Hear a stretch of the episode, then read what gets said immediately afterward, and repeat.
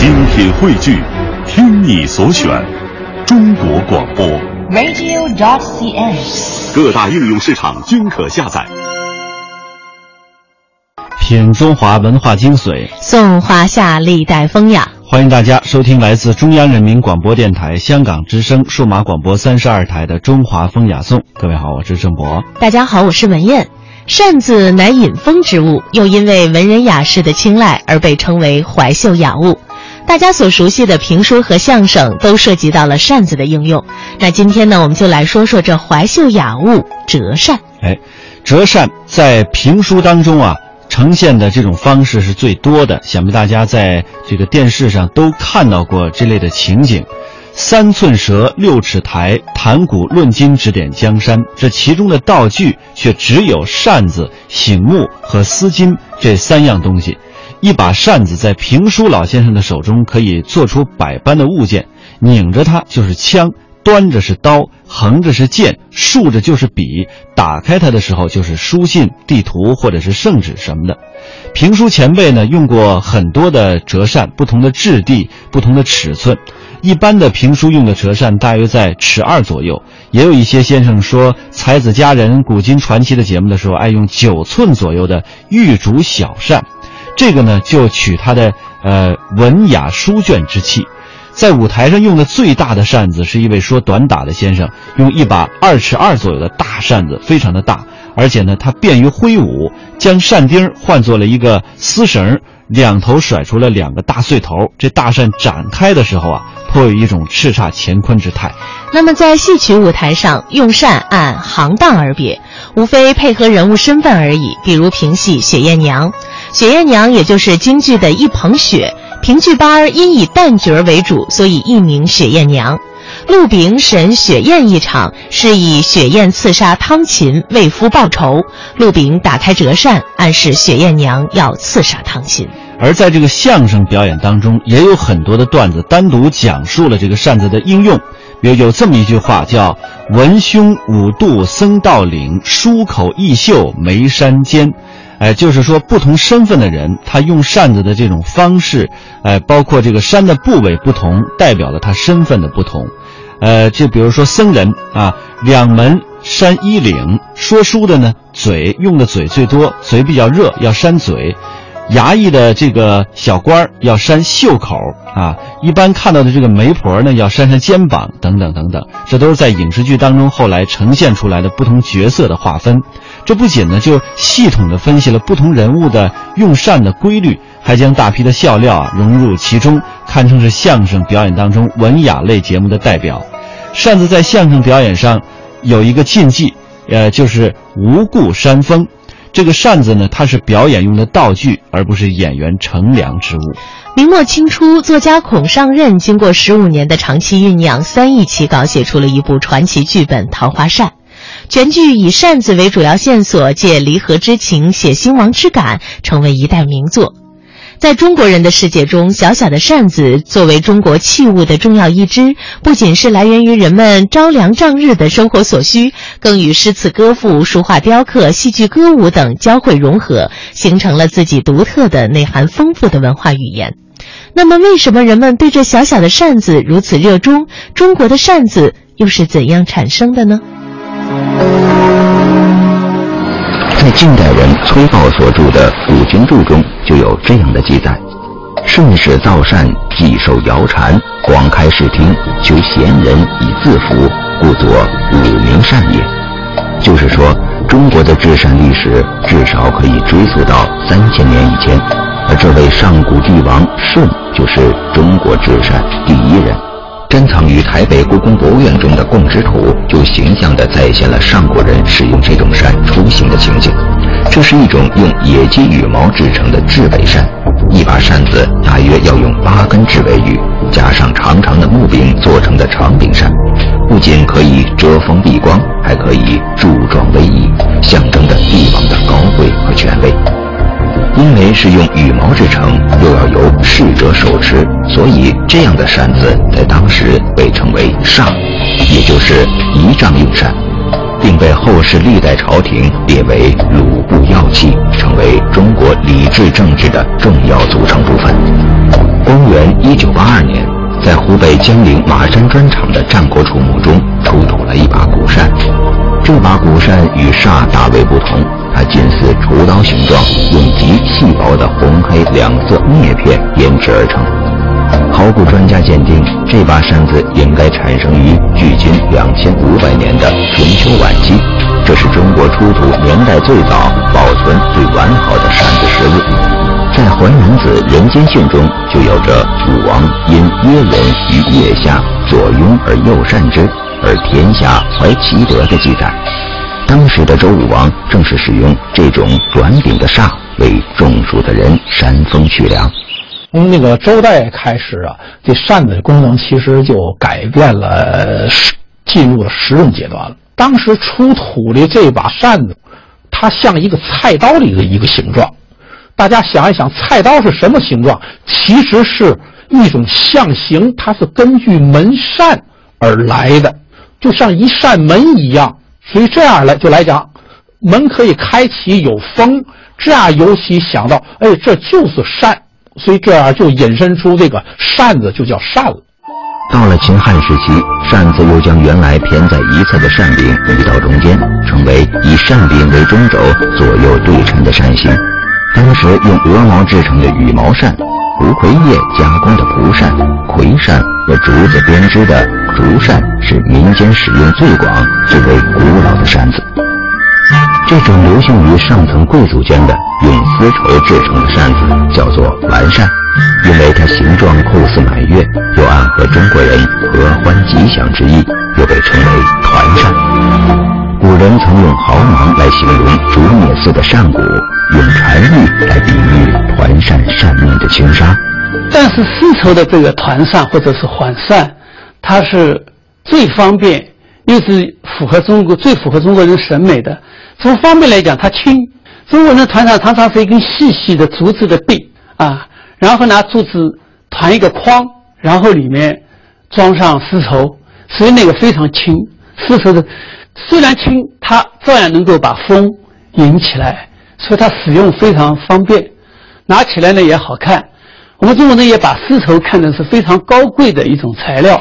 为什么主要是圆的呢？因为圆跟咱们中国的那个圆满啊，什么这个美好的事情相关。中国人总是追求圆满，啊，希望不要有一点缺憾。所谓团扇，团扇美人鬓还遮面，就是说女人用团扇来掩面遮羞，更显其温柔和爱。一语道破了团扇在中国文化中所产生的奇妙效果。这一风景引得中国历史上众多文人墨客写下了三百多首以此为题材的诗词，其中又以汉代女词人班婕妤的《团扇歌》最为经典。班婕妤善诗赋，会音律，容貌出众，还有很好的品德，是西汉汉成帝最为宠爱的妃子。然而自赵飞燕进宫之后，却屡遭其诬陷，打入冷宫。终日与手中的团扇为伴，心裂其完素，皎洁如霜白。才作合欢扇，团圆似明月。出入君怀袖，动摇微风发。常恐秋节至，凉飙多炎热。弃捐切户中，借一把团扇，委婉地表达出自己受冷落与排挤的凄惨命运，也是从那时起，扇子在古代文人中已经幻化成一种精神处境的象征，以至于士大夫们还别出心裁地在洁白的团扇上加上两排麋鹿的尾毛，意为领袖绝伦。发展到唐代，扇子家族变得异常庞大而丰富。根据材质不同，分为竹扇、纸扇、羽毛扇、蒲扇、象牙扇、牛角扇、绫罗扇等等。扇面上更是有圆形、椭圆形、长圆形、海棠形，数以百种。中国已经成为世界上发源最早、种类最多的制扇王国。扇子发展进入唐代之后，进入了一个鼎盛时期。这个鼎盛时期呢，其实出现了三个方面的一种体现吧。第一个体现，它进入了文艺舞台，比如说人们在歌舞的时候需要用扇子做道具，所以呢，这样扇子呢又增加了它一种一种艺术功能。呃，第二呢，仪仗功能加强，尤其是唐代的皇帝出行的时候，一些仪仗用的东西非常的威武，而且扇子在这里占了一个很大的一个空间。呃，第三一个就是进入民间，民间当时引风纳凉，扇子已经基本被普及开来了。人们对扇子心存感激，称它为良友。即使是破扇子，也称赞它虽然蔽日无全影，但仍然摇风柔伴凉。冬秋夏扇的服饰体制由此形成。值得一提的是，这时的人们还利用刺绣、绘画等工艺，在扇面上做出种种装饰，开启了中国扇子从实用器具到审美器具的转折，构成了中国扇文化中礼仪之扇、实用之扇、审美之扇的三大体系。也是在此时，承载着丰厚的历史与文化的中国团扇，也伴随着日本遣唐使的船队传到了日本。最初，这种中国团扇仅限于在宫廷贵族中使用，被视若世外珍物，使之者飘飘欲仙。不久，日本已经能因地制宜地进行仿制，在八世纪末开始向邻国输出。如果说中国团扇传入日本，丰富了日本文化的话，那么日本制作的折扇传入中国，也在中国扇子中掀起了波澜。此后，折扇逐渐取代了团扇的主导地位，成为中国最为盛行的扇形。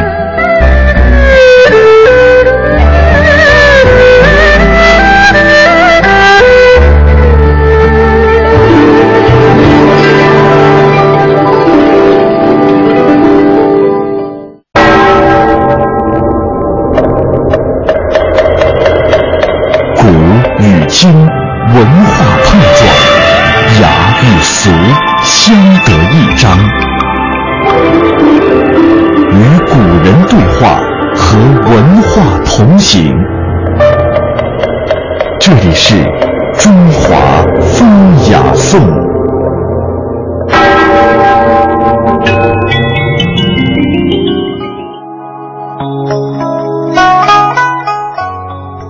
在刚才的音频当中，我们了解了扇子它产生的一个历史渊源啊，追根溯源这条脉络现在已经非常清楚了。其实呢，扇子在国外的话也有很长的历史。当时的古埃及贵妇人使用扇子的是用羽毛，而且是孔雀的羽毛制成的。扇柄呢是用纯金打造的，十分的珍贵。然而古希腊人最早的他的扇子呢，像芭蕉叶一样，用染色的芦苇编织而成。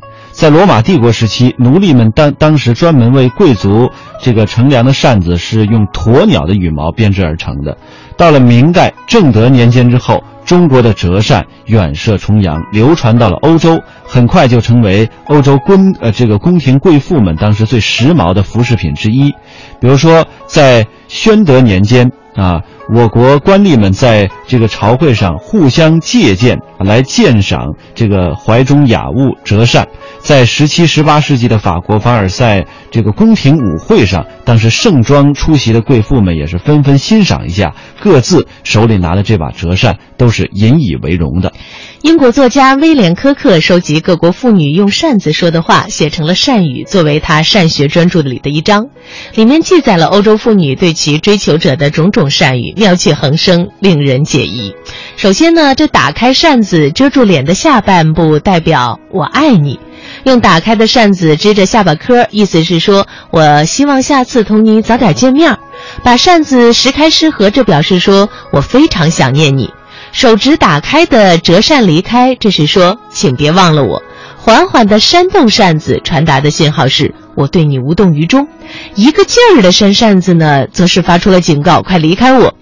在手里不停地把扇子翻来翻去啊，这是严重警告了，你太讨厌。收折起来捏在手中，这是在骂你是个叛逆者，不值得一爱。而把扇子往桌上一掷呢，这就是宣告。我不喜欢你，哎，非常的有意思啊！这是令人呃不太理解的很多善语。然而，时间到了公元一四零三年，当时明明朝的永乐皇帝登基那一年的时候呢，日本进贡的一种可以自由伸缩的扇子引起了他的关注，他非常的喜欢，于是就命令造办处大量的去仿制，而且亲自赐名为折扇。从此，就折扇就打破了打破了这个团扇啊两千多年以来的这个一统江山的地位。那么，明代的折扇究竟是什么样子呢？接下来，我们通过下面这段音频来了解一下。位于江苏省苏州市的虎丘，一九六六年，人们在这里发掘的明万历年间吏部尚书王希爵夫妇的墓葬中，发现了两把明代早期的折扇。折扇由十六根扇骨组成，每根的厚度还不到一毫米的三分之一。黑色的扇面上撒有用真金打成的金箔，整体扇子的重量还不足二两。明代早期制扇技艺的精湛可见一斑。很普通的中国折扇，很典型，宽度一般在十二三毫米，无形当中保护了扇面。长度九寸五，它的这个长度正非常适合人的这个骨骼结构的。人拿在手中，而且放在袖子里边，正是小臂的这个长度，弯曲起来非常自如。同时呢，这个扇子大家看一眼，它整个它的这个角度是一百二十度，这个角度人放在这个膝上，坐在这里边扇起来是非常自如，而且这个画面和人对方的这个视线正成为一个平行线，看起来欣赏画面也是非常自然。折扇又名撒扇、巨头扇，以其收拢时能够两头合并归一而得名。扇骨多而纤细的叫做女扇，扇骨长而宽的被称为男扇。其中又以宣纸为扇面的文人扇最为普及。在明代昆曲《桃花扇》中，风流才子们人手一把折扇，这是明代最寻常不过的生活场景了。那时，山水、人物。花鸟等等多姿多彩的图像为扇子注入了鲜活的艺术生命，于是原本只是避暑纳凉的折扇有了怀秀雅物的美称。文人诗书画是一种最高档次，就从元代文人派形成，它就是诗书画的形成。那么诗书画形成最能体现的平台是什么？就是折扇，因为折扇它一面是诗，一面是画，然后他们是要。用书法把它写出来，所以一把折扇拿出来，它就是代表了诗书画文人的一个最高档次的体现。那所以呢，而且这个折扇它提取方便，开启有后，这样的话呢，给人给人一种最雅雅致的欣赏。明清两代，中国的制扇业已经十分的繁盛，而江浙一带是最为发达的地区，特别是折扇的制造中心。事实，商品经济的发展促进了这里城市的繁荣。江南进士之多，雄居全国之首，约占总数的七分之一。正是因为这昌盛的文脉，使得江浙地区处处都洋溢着儒雅之风。身处其中的折扇也不例外。明代文正亨在他的长物之中就有这样的描述：“纸币墨鱼，不堪怀秀。”别装卷册以供玩，香言祭酒习以成风。其实晚明的文化倾向就是文人化，特别是文人那种追求精致生活的，什么东西都要玩得很精致，不是奢华是精致。那么这种文化在扇子这个里面特别合适，因为它是一个近身近看，就在手中把玩的，不是一个远远看的东西，所以这东西是要求精致的。所以文人就变得很重要。那么扇面书画没有问题，文人本身就是参与者。那么扇骨和扇面本身的制作是一个工艺美术的范畴。这种精致的工艺美术的范畴，它只有一条出路，就是文人跟文人结合，走文人倾向。每天一小时，请随我们走进大观园，感受红楼儿女的情怀。每天一小时，随我们坐进白鹿书院，听朱子的治家格言。每天一小时，可邀李白品美酒，白居易赏梅花。今天这一小时，你来了吗？这里是中央人民广播电台香港之声《中华风雅颂》。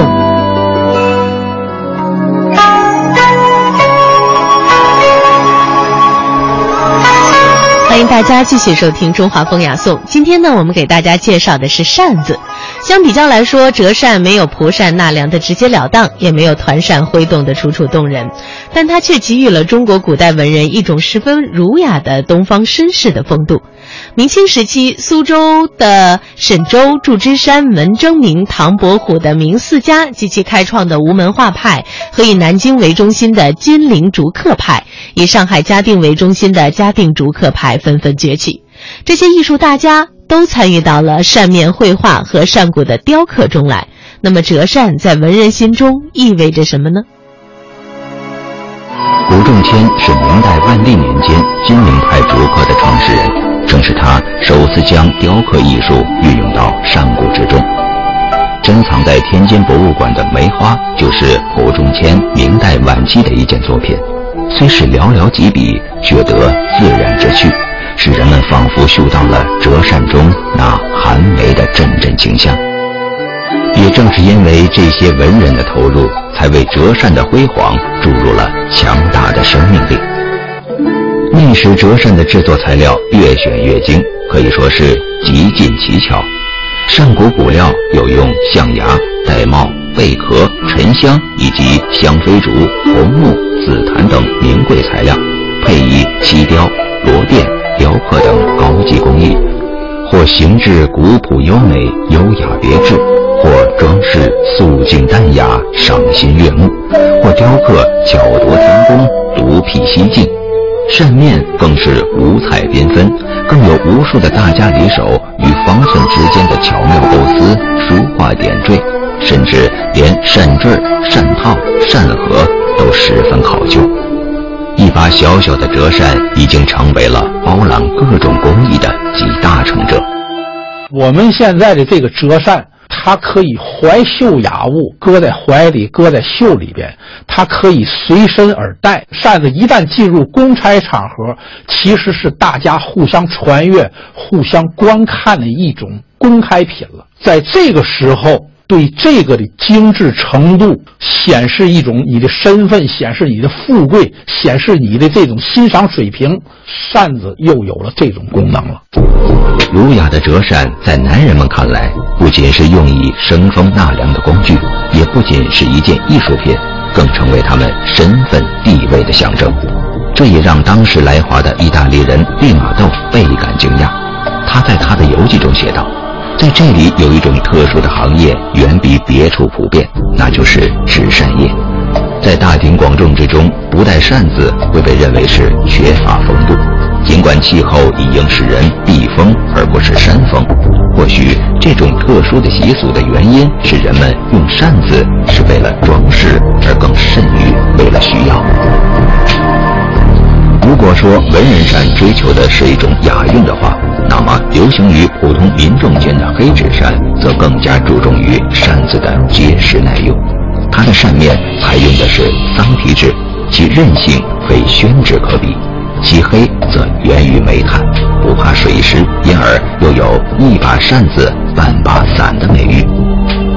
京剧人物、民间故事、山水风景，展现出了与文人用扇风格迥异的世俗生活情趣。有了文人的专宠，普通民众的垂青，折扇由此大行其道。明末以来，中国已经成为了世界上最大的折扇生产和出口国。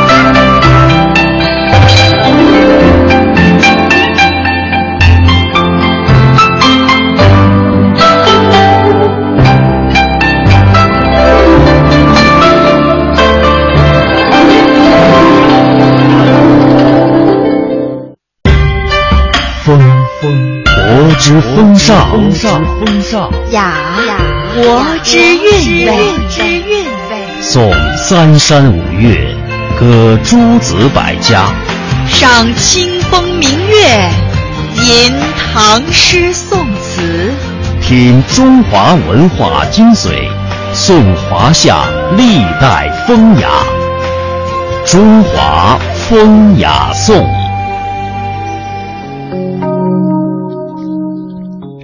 扇子在中国的历史应该算得上是源远流长。然而，自其在上古时期出现之后啊，就随着朝代的不断的发展，它的功能在最初的帐面。呃，遮阳挡风、纳凉，后来就逐渐形成了在以扇面上题诗作画为核心的扇子文化。在扇子扇子上作画始于三国时期，当时的唐人张彦元在历代名画当中呢就有这样的记载。呃，当时他的主簿杨修为曹操画的一个扇面，不小心呢掉了一个墨点儿，于是他就顺势把这个墨点儿最后画成了一只苍蝇，但是似乎显得并不是那么的美观。到了魏晋时期，在扇子上题诗作画开始流行起来，并且在以后的诸多朝代当中盛行不衰。在东晋的大书法家王羲之，在那个时候他已经在扇子上题字了，这鉴于应该算的是题字的第一人。在《晋书·王羲之传》就记载了这样的一个小故事，说王羲之啊来到了绍兴，见到了一个老妇拿着十多把六角竹扇在市场上卖。王羲之心生怜悯，就问道：“说这一把扇子多少钱呀？”老妇回答说：“二十文。”王羲之取出笔来，在每把扇子上题了五个字，并且告诉老妇说：“你卖的时候就说是王右军所书，可以卖一百文一把。”将信将疑的老妇将带有题字的扇子拿到集市之上，众人相争这个抢购。呃，在今天浙江绍兴有一座扇题桥。呃，那个题扇桥在浙江绍兴有一座题扇桥，相传就是王羲之当时的题扇之处。那接下来呢，再给大家讲一个文化人士和扇子之间的故事。清朝著名画家、文学家郑板桥一生当中只画过十把扇子。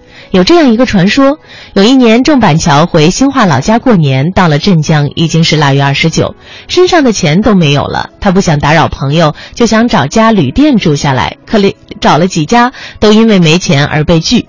好不容易找到一家小旅店住了下来。第二天，店老板来到郑板桥的房间说：“先生。”我们店小，这个利润呢也很微薄，生意清淡。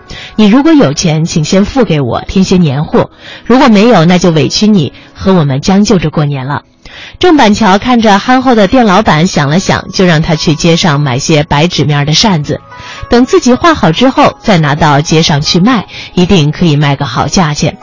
将信将疑的店老板买来十来把这个白纸面的扇子，郑板桥连夜画好。大年初一，郑板桥对店老板说：“你马上开一扇门，拿张凳子放在门外，然后呢，拿把扇子不停地扇。